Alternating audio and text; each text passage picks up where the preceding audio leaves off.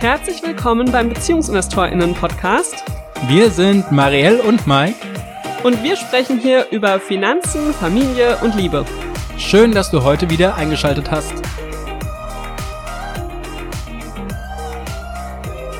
Hallo und herzlich willkommen zur zweiten Podcast-Folge in 2023.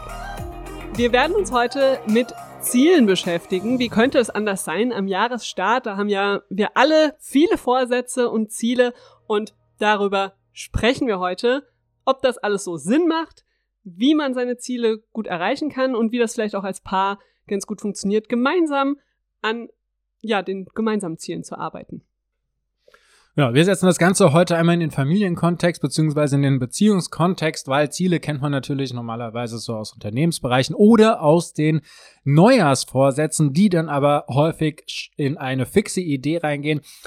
Ja, wenn man momentan in den Social Medien unterwegs ist, dann äh, wird ja schon gefauxt, ob denn die Neujahrsvorsätze noch halten. Wir nehmen heute am 11. Januar auf und bei manchen ja ist es schon über Bord geworfen und andere brüsten sich damit, dass es die ersten elf Tage durchgehalten haben. Darum soll es heute nicht gehen, sondern es soll tatsächlich darum gehen, wie ihr es schafft, das für euch als Familie, als Paar äh, langfristig über das Jahr zu erfolgen und dann auch an eurem Ziel anzukommen, denn dafür wurden sie ja gesetzt. Und dafür ganz am Anfang, es soll jetzt auch nicht um die ständige Selbstoptimierung gehen. Also es nicht irgendwie irgendwelche Schwächen ausmachen und sagen, oh, das muss noch besser werden und da muss ich noch besser werden und hier muss ich noch besser werden. Das hat so einen Druck und einen Zwang, der auch häufig mit Neujahrsvorsätzen zusammenhängt und das ist einfach zum Scheitern verurteilt, wenn wir selbst von uns schon sehr wenig halten und uns selbst nie genug sind, wie sollen wir dann ja das Empowerment haben, das Selbstbewusstsein haben, unsere Ziele auch zu verfolgen und zu erreichen. Stattdessen geht es eigentlich eher darum, was wünsche ich mir denn wirklich? Wo möchte ich gerne hin? Wie kann ich meine Bedürfnisse bestmöglich erfüllen? Und nicht so sehr, ja, was kann ich an mir noch finden, was ich unbedingt verbessern will? Richtig? Wo will ich hin? Darum soll es gehen. Oder wo wollen wir zusammen hin? Genau, wo wollen wir zusammen hin? Wo wollen wir als Familie zusammen hin? Und ähm, da gibt es jetzt natürlich verschiedene Techniken, wie man das Ganze machen kann. Und Marielle, wir haben ja bei uns so ein bisschen die Aufteilung in private und geschäftliche Ziele. Worin unterscheiden die beiden sich denn? Ja, also die geschäftlichen Ziele sind schon sehr zahlenbasiert. Also da kann man schon gut nachkontrollieren, ob die erreicht sind oder nicht. Die sind ähm, ziemlich klar formuliert. Da könnte man wahrscheinlich von KPIs sprechen, tatsächlich, wie das in so einem Unternehmenskontext in meiner BWLer-Sprache gemacht wird, gell?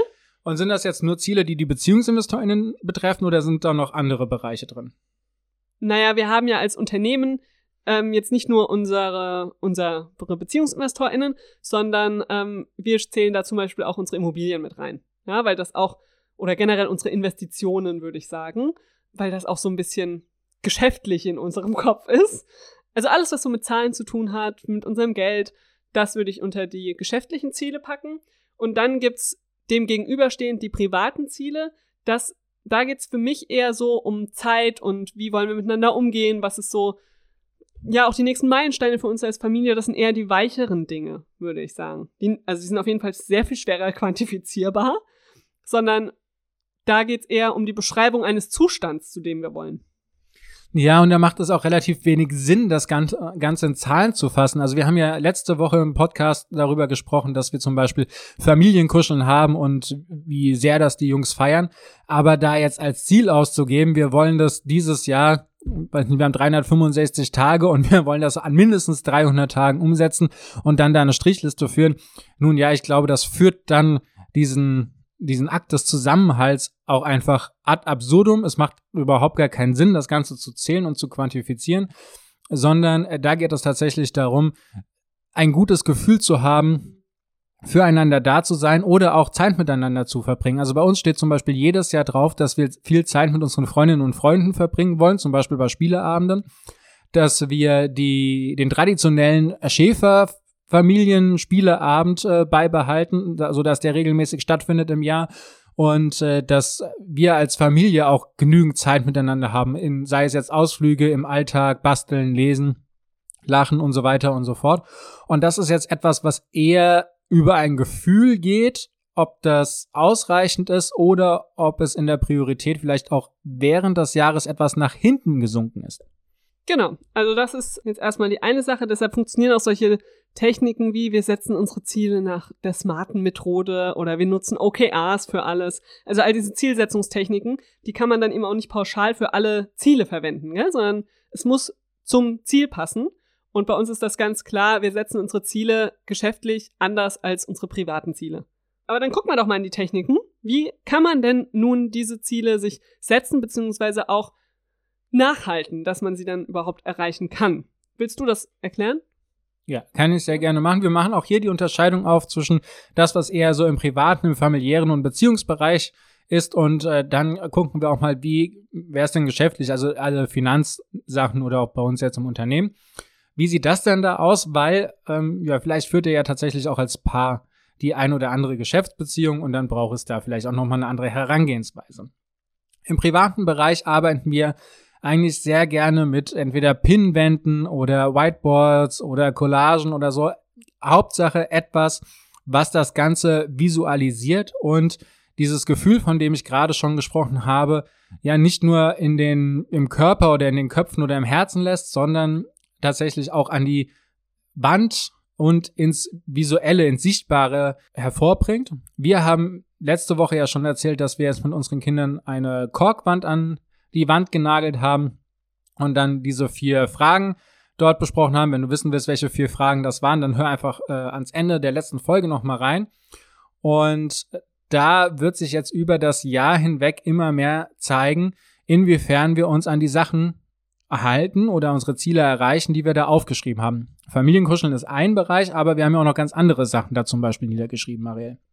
Ja, wir haben da zum Beispiel aufgeschrieben, dass ähm, du und der Junior-Investor das in gemeinsamen Urlaub machen wollt. Wir haben aufgeschrieben, dass wir beide regelmäßig unsere Date Night machen möchten. Da können wir vielleicht auch mal ein paar Fotos machen dieses Jahr, damit wir da was an die Pinnwand dann hängen können.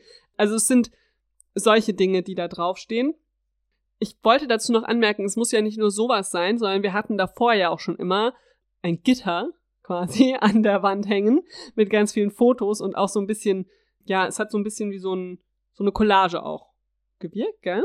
Manche würden als Moodboard nennen.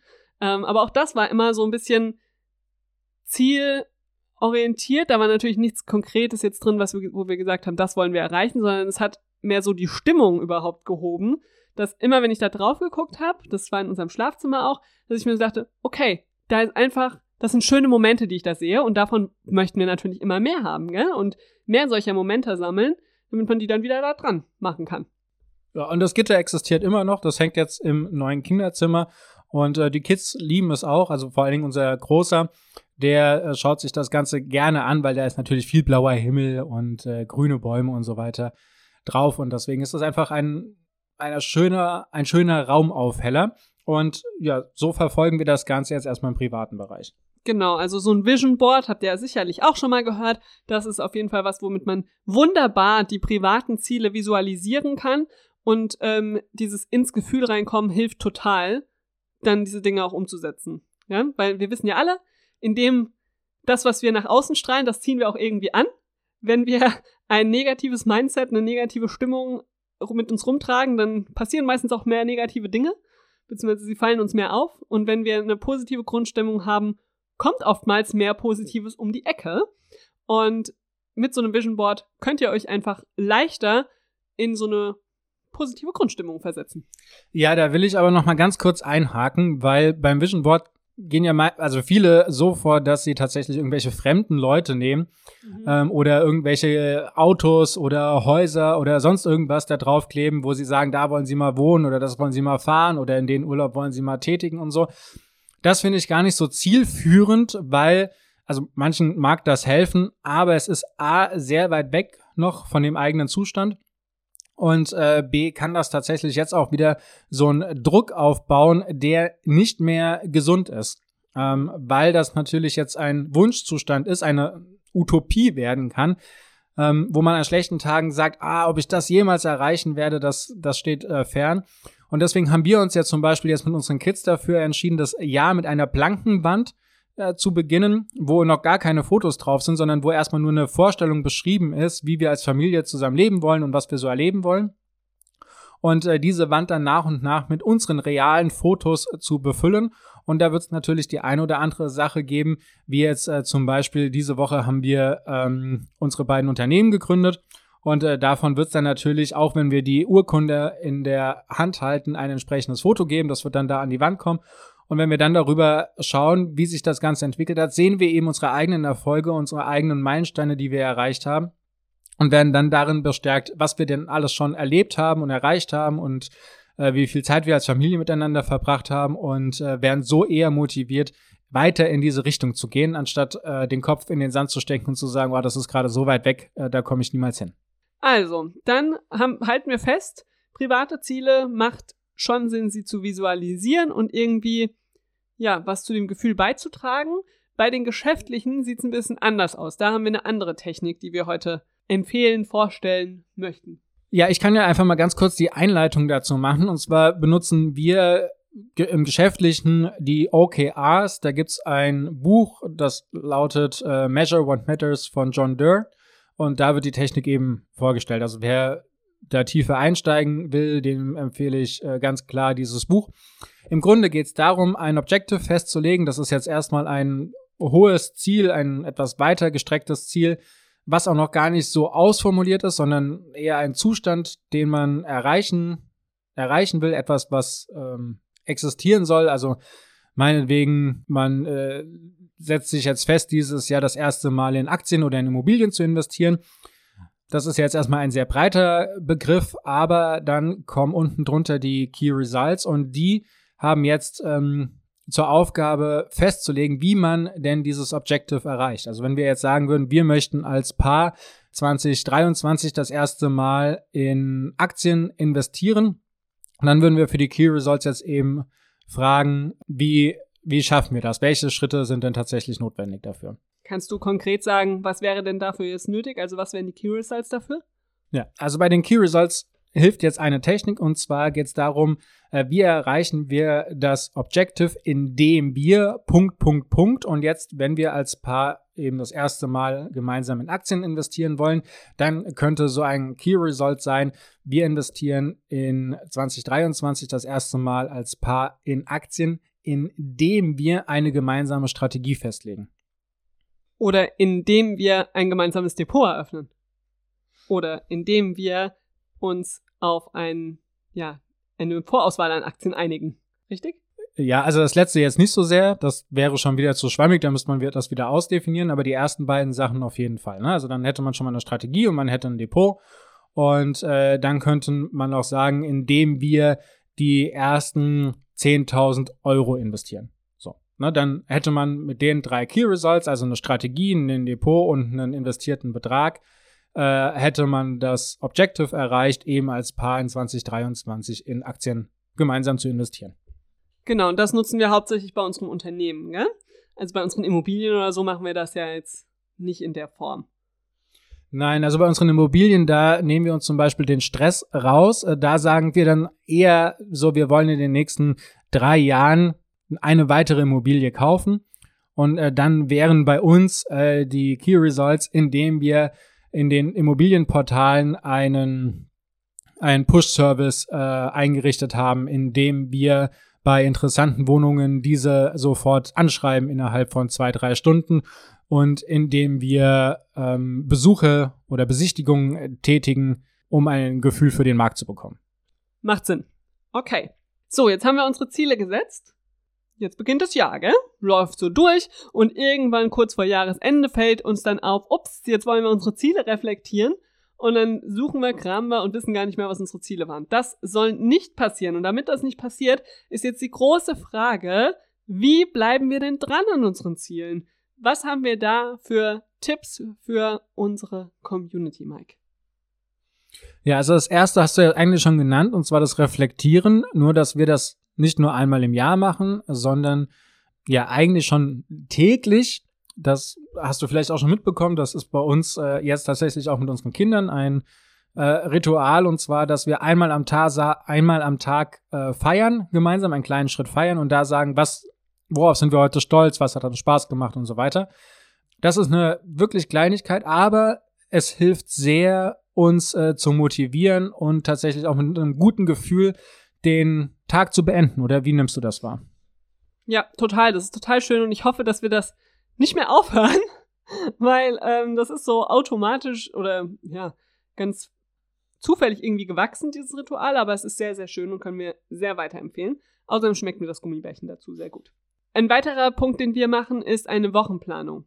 Ja, wir schauen uns immer am Montag eigentlich, machen wir jeder für uns eine Wochenplanung und ähm, fürs Geschäftliche haben wir uns jetzt den Dienstag einen Termin gesetzt, dass wir da miteinander die ähm, geschäftlichen Dinge durchsprechen, was steht so an, und so weiter. Ja, da muss ich ein bisschen widersprechen. Also wir machen tatsächlich beides zusammen, dadurch, dass wir geschäftlich miteinander in Beziehungen stehen und privat natürlich auch. Da gehen wir das dann. Das hätte ich doch noch erzählt. Ja, aber naja, bei uns ist es ein Termin. Es ist nicht getrennt voneinander. Ne? Also das ist einfach auch eine ganz wichtige Sache. Da ist in dem Moment nicht so die Trennung vorhanden, sondern es ist ein Termin und da gehen wir das durch. So, und Marielle, was gehen wir denn jetzt in unserer Wochenplanung durch und wieso ist die denn überhaupt so wichtig? Naja, wir schauen einmal auf die vergangene Woche, was da gut gelaufen ist und was nicht so gut. Das ähm, hilft zum einen, sich selbst nochmal darüber Gedanken zu machen, was eigentlich war. Und es, ich finde, es tut auch total gut, nochmal zu sehen, krass, ich habe einiges geschafft. Das geht ja oft mal so unter im Alltag. Hast du da ein Beispiel für? Naja, gerade erst diese Woche, dass ich aufgeschrieben habe, was ich alles geschafft habe, beziehungsweise was alles gut war dass ich äh, da irgendwie vier, fünf Sachen aufgeschrieben habe und mir dann dachte, na, ich könnte noch mal vier, fünf Sachen aufschreiben, aber ich will jetzt auch nicht hier äh, das ganze Meeting 30 Minuten vollstopfen mit meinen tollen Errungenschaften. Aber nenn doch mal ein Beispiel. Also was, was wäre so ein Punkt, den du dann da hinschreiben würdest? Ich habe da zum Beispiel hingeschrieben, dass ich letzte Woche meine Arbeitszeiten gut verteilt habe und da mit einem guten Gefühl ja, rausgegangen bin aus der ersten Arbeitswoche. Mm, oder ich habe auch hingeschrieben, dass wir ein paar Buchpromo-Kontakte gewonnen haben, also ein paar äh, erfolgreiche geschäftliche Termine quasi hatten, solche Dinge. Okay, oder aber auch tatsächlich sowas wie, es hat das erste Papa Junior Investor Date des Jahres stattgefunden und äh, das war ein totales Highlight. Das hast du gesagt. Genau, aber mhm. ne, so, und dann haben wir ja die Frage, was hätte irgendwie besser laufen können? Und ja. wieso ist denn diese Frage wichtig? Und vielleicht willst du auch da mit einem Beispiel starten. Ähm, ja, also da hat diese Woche war da unser unsere Erkenntnis, dass wir beide gesagt haben, die Einschlafbegleitung hat zu lange gedauert in der letzten Woche. Ähm, dadurch, dass es ein neues Bett für die Kinder gab und wir gerade so ein bisschen das Ritual quasi umstellen, hat es irgendwie gefühlt zwei Stunden jeden Abend gedauert, weil erst mit dem einen Kind, dann mit dem anderen Kind noch hinten nach. Ähm, das haben wir beide festgestellt, das ist zu lange, vor allem, weil wir danach beide K.O. sind. Und das da nochmal festzustellen, hat halt insofern geholfen, weil wir dann gemeinsam direkt überlegen konnten, wie können wir es denn ändern? Was sind vielleicht Stellschrauben? Können wir vielleicht das Lesen vom Bett vorher aufs Sofa verschieben, während der andere noch einschläft? Oder können wir vielleicht die Uhrzeit grundsätzlich ein bisschen zusammenlegen, dass die beiden näher zeitlich schlafen gehen und nicht hintereinander. Solche Dinge. Aber darüber können wir uns überhaupt nur Gedanken machen, weil wir beide miteinander feststellen, dass das so wie es gelaufen ist, nicht so cool war für uns. Okay, das heißt, das ist zum Beispiel jetzt auch für Paare und Familien, die jetzt kein gemeinsames Business haben, ein ganz wichtiger Punkt zu sagen, okay, hat denn unser Zusammenleben, so wie wir es uns vorstellen, hat das denn eigentlich geklappt? Und an welchen Stellen hat das jetzt vielleicht ein bisschen äh, Sand im Getriebe gehabt und wo können wir das in der nächsten Woche versuchen, etwas besser hinzubekommen, sodass wir uns beide wohlfühlen? Genau, und das, deshalb auch wirklich das jede Woche machen, damit gar nicht erst so ein Frust aufkommen kann, gell? Weil das war für uns jetzt eine Woche und es war schon eine anstrengende Woche. Aber äh, so besteht halt auch die Chance, dass wir es recht schnell beheben können. Wenn wir jetzt erstmal einen Monat lang die Situation haben und dann erstmal drüber sprechen, weil wir dann erstmal Zeit dafür finden, dann hat man halt schon einen Monat gestruggelt, ja? Und das ist ja mit anderen Dingen auch so, zum Beispiel der Date Night. Also, wenn man ewig lang kein Date hat, da redet man ja gar nicht im Alltag so drüber. Wenn man aber einmal die Woche sich miteinander austauscht und dann feststellt, ja, letzte Woche war es mir irgendwie zu wenig Paarzeit, ich wünsche mir da mehr, dann gibt es so einen festen Punkt, an dem man dieses Bedenken oder dieses Gefühl äußern kann und trägt, man trägt es nicht so ewig mit sich rum, sondern es gibt einen Platz, an dem diese Gedanken und Gefühle einen Ort haben.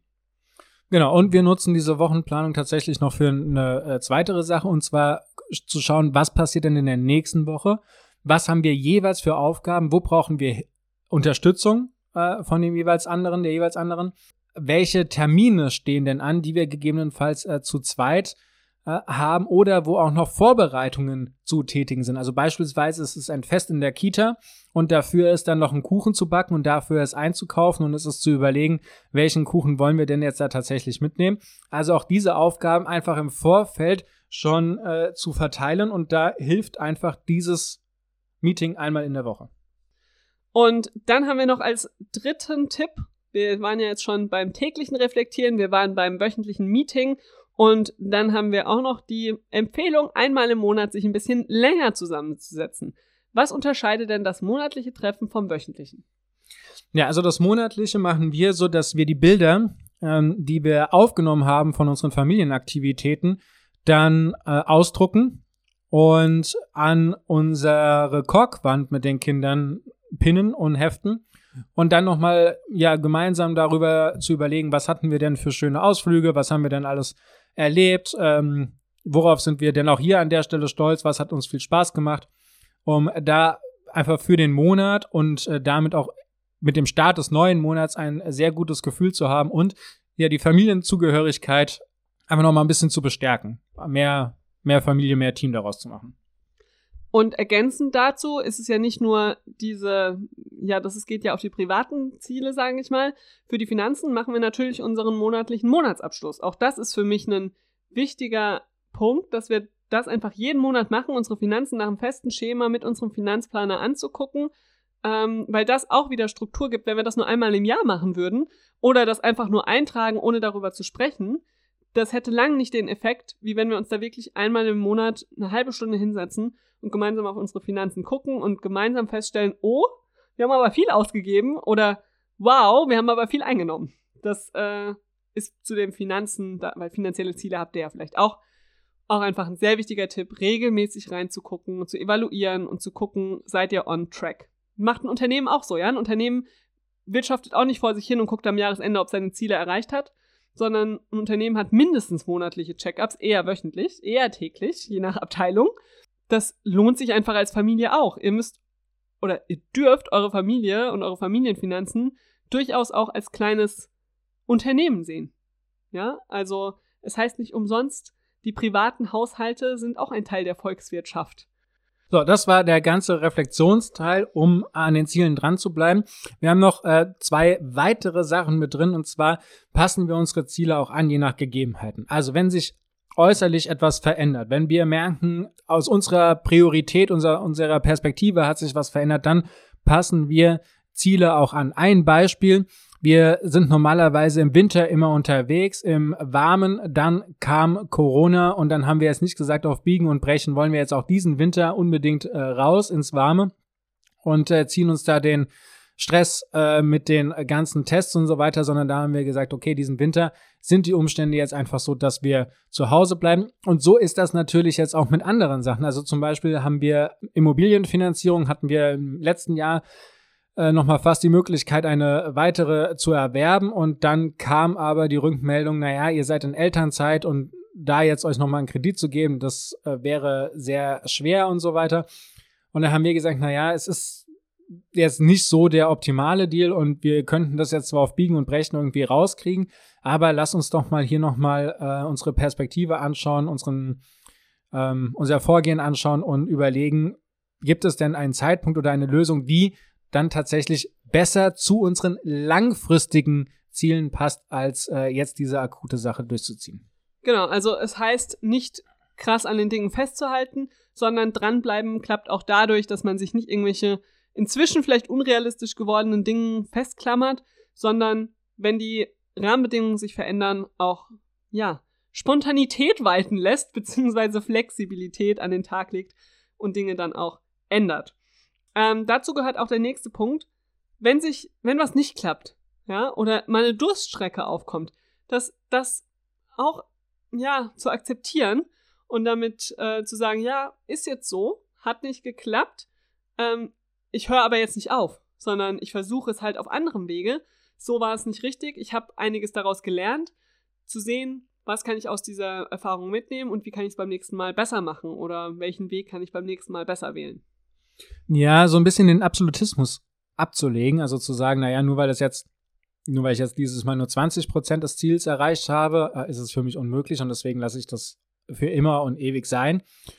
Ähm, aber durchaus zu sagen, naja, es macht jetzt auch keinen Sinn, da noch mehr Energie reinzustecken, weil äh, anscheinend stimmt noch was nicht und ich weiß noch nicht, was, was genau stimmt und es dann tatsächlich auch einfach mal ein bisschen ruhen zu lassen und äh, zu gucken, was die nächsten Wochen und Monate bringt, um dann nochmal vielleicht aus anderen Blickwinkeln drauf äh, zu schauen. Das ist zum Beispiel etwas, was wir jetzt bei der Elternzeitplanung äh, sehr häufig miterleben, dass am Anfang sich auf ein Modell geeinigt wird. Also das heißt, es wird äh, ein Ziel ausgerufen, wie das Paar und die Familie sich den Alltag vorstellt und äh, Care-Arbeit und Erwerbsarbeit aufteilt.